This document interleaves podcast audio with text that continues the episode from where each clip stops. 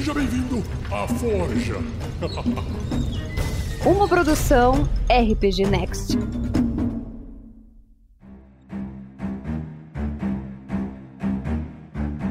Os Deuses do RPG, um podcast do RPG Next, trazendo as religiões para você. o podcast mais abençoado ou amaldiçoado da sua podosfera. Eu sou o Thiago Santos e estou aqui com ele, Vinícius Vaz. Fala galera, Mas antes da gente começar o programa, não se esqueça, curta o nosso canal no YouTube, se inscreva em nosso canal na Twitch, siga a gente no Instagram, curta a nossa página no Facebook e acesse padrim.com.br barra rpgnext. Venha fazer parte da nossa sociedade secreta, faça parte, Hum. que não é tão secreta assim, mas faça parte, seja você também um guerreiro, uma guerreira no bem.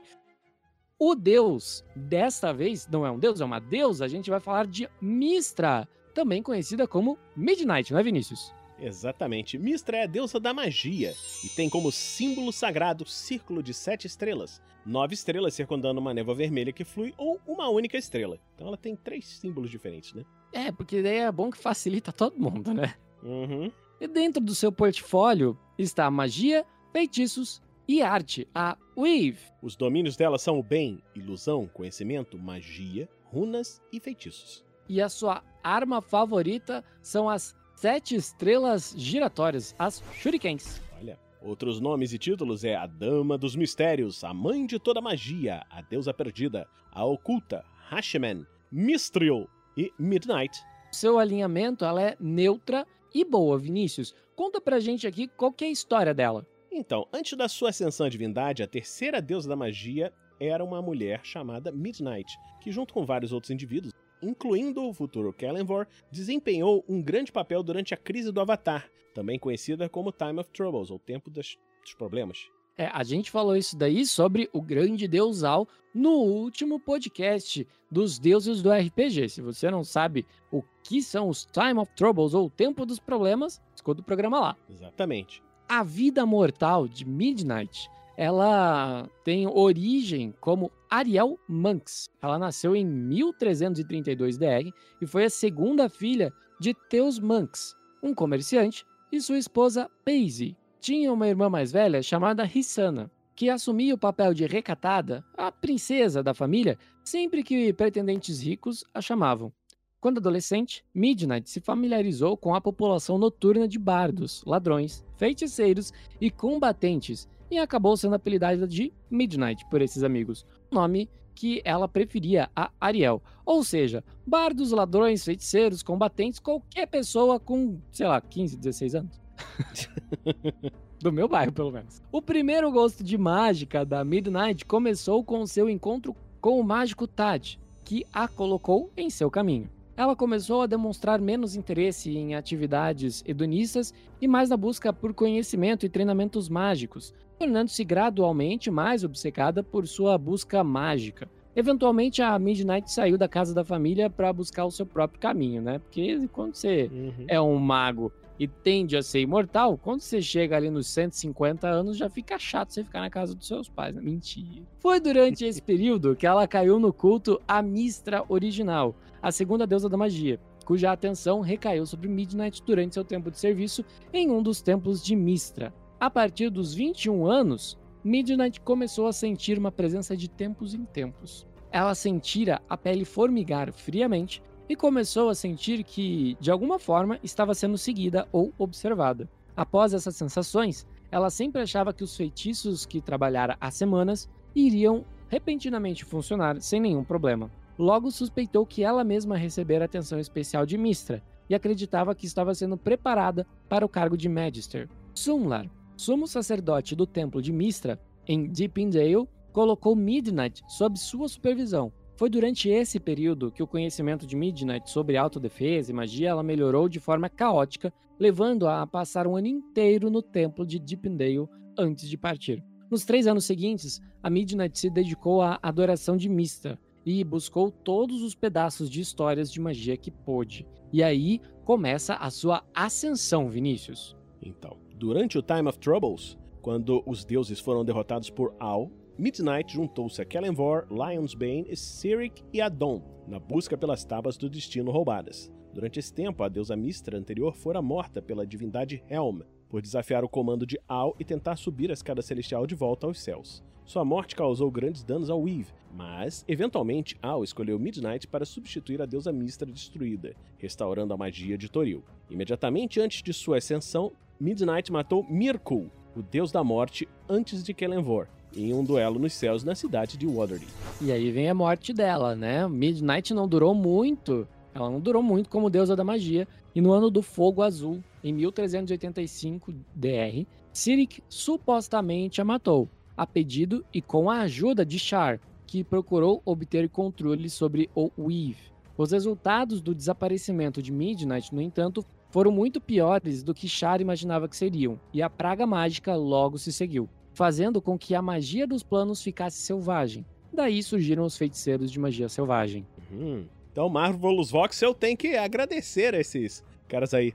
Obrigado, galera! Exatamente, o Marvelous Voxel e o personagem do Luiz, o Sandoval Miles. Exatamente, também era feiticeiro do caos. Sim, mas a- o- ele era menos merdeiro do que o Marvelous, né? o Sandoval, ele começou a ter problemas lá no final da Mina Perdida de Fandelver. O Marvelous dá problema desde a primeira temporada de SKT.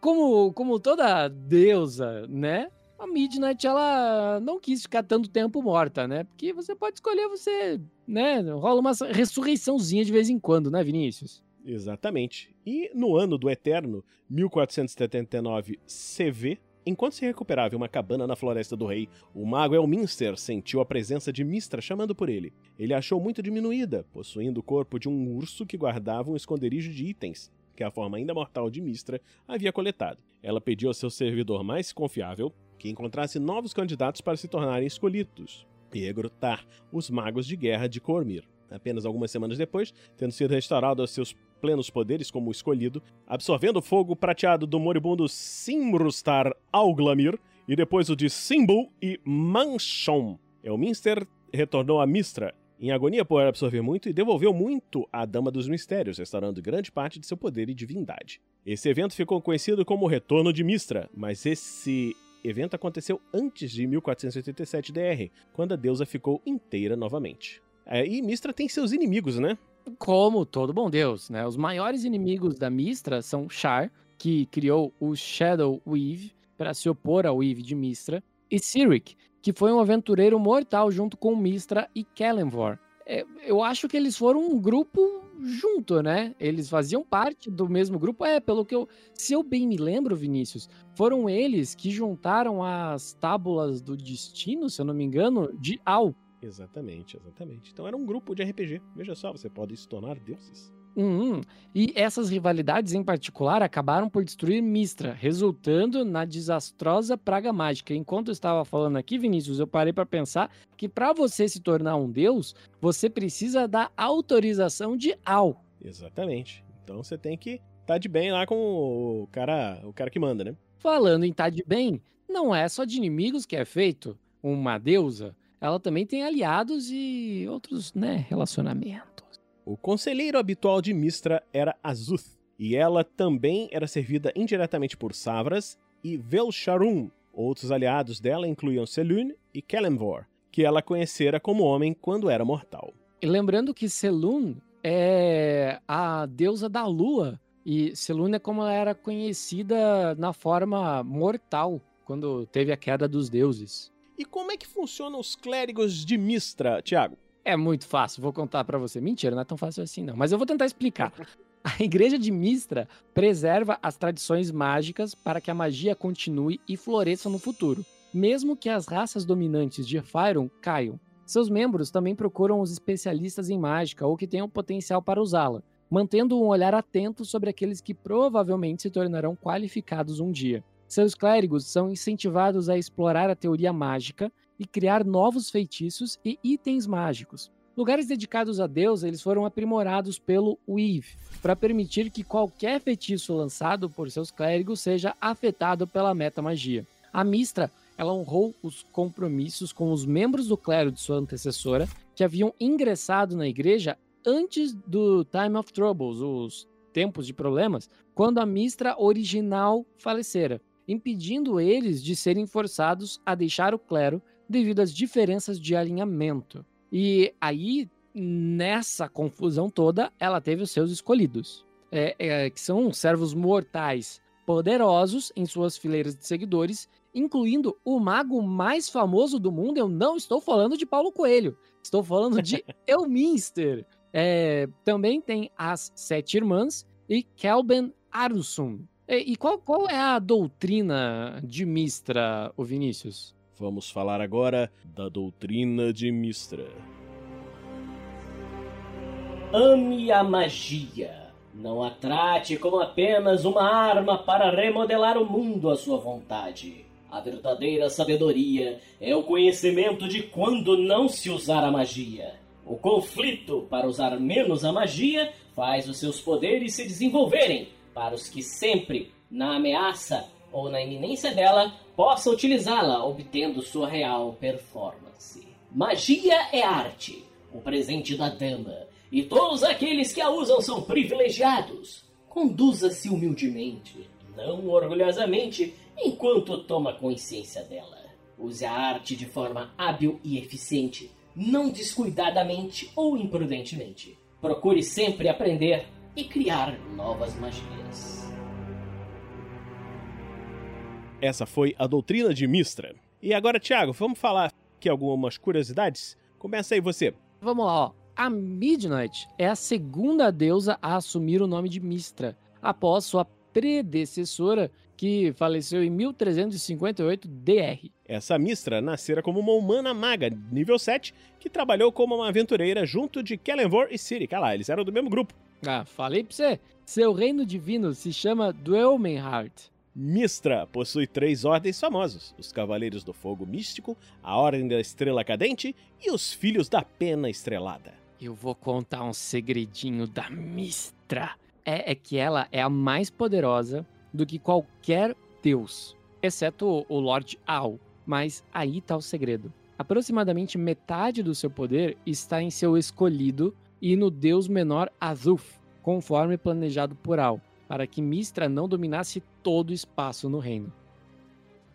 No Tarrasque na Bota, em tese, todos os magos e feiticeiros que já passaram pelo programa tinham alguma ligação com Mistra, mesmo que não seja nada citado ou o nome dela nunca tenha sido dito, pois é sob a autoridade dela que está o comando e o patronato dessas classes conjuradoras. Então terminamos mais um programa maravilhoso sobre os deuses do RPG. Não se esqueça de se inscrever no nosso canal do YouTube, dar o like no Facebook, seguir a gente no Instagram, no Twitter e acompanhar a gente em todos os nossos podcasts. Só vai lá e escreve RPG Next no seu agregador de podcast favorito que você vai encontrar tudo, tudo, tudo sobre o RPG Next. Eu sou o Thiago Santos e comigo esteve Vinícius Watzel. É isso aí, galera. Até breve no próximo Deuses do RPG. Tchau!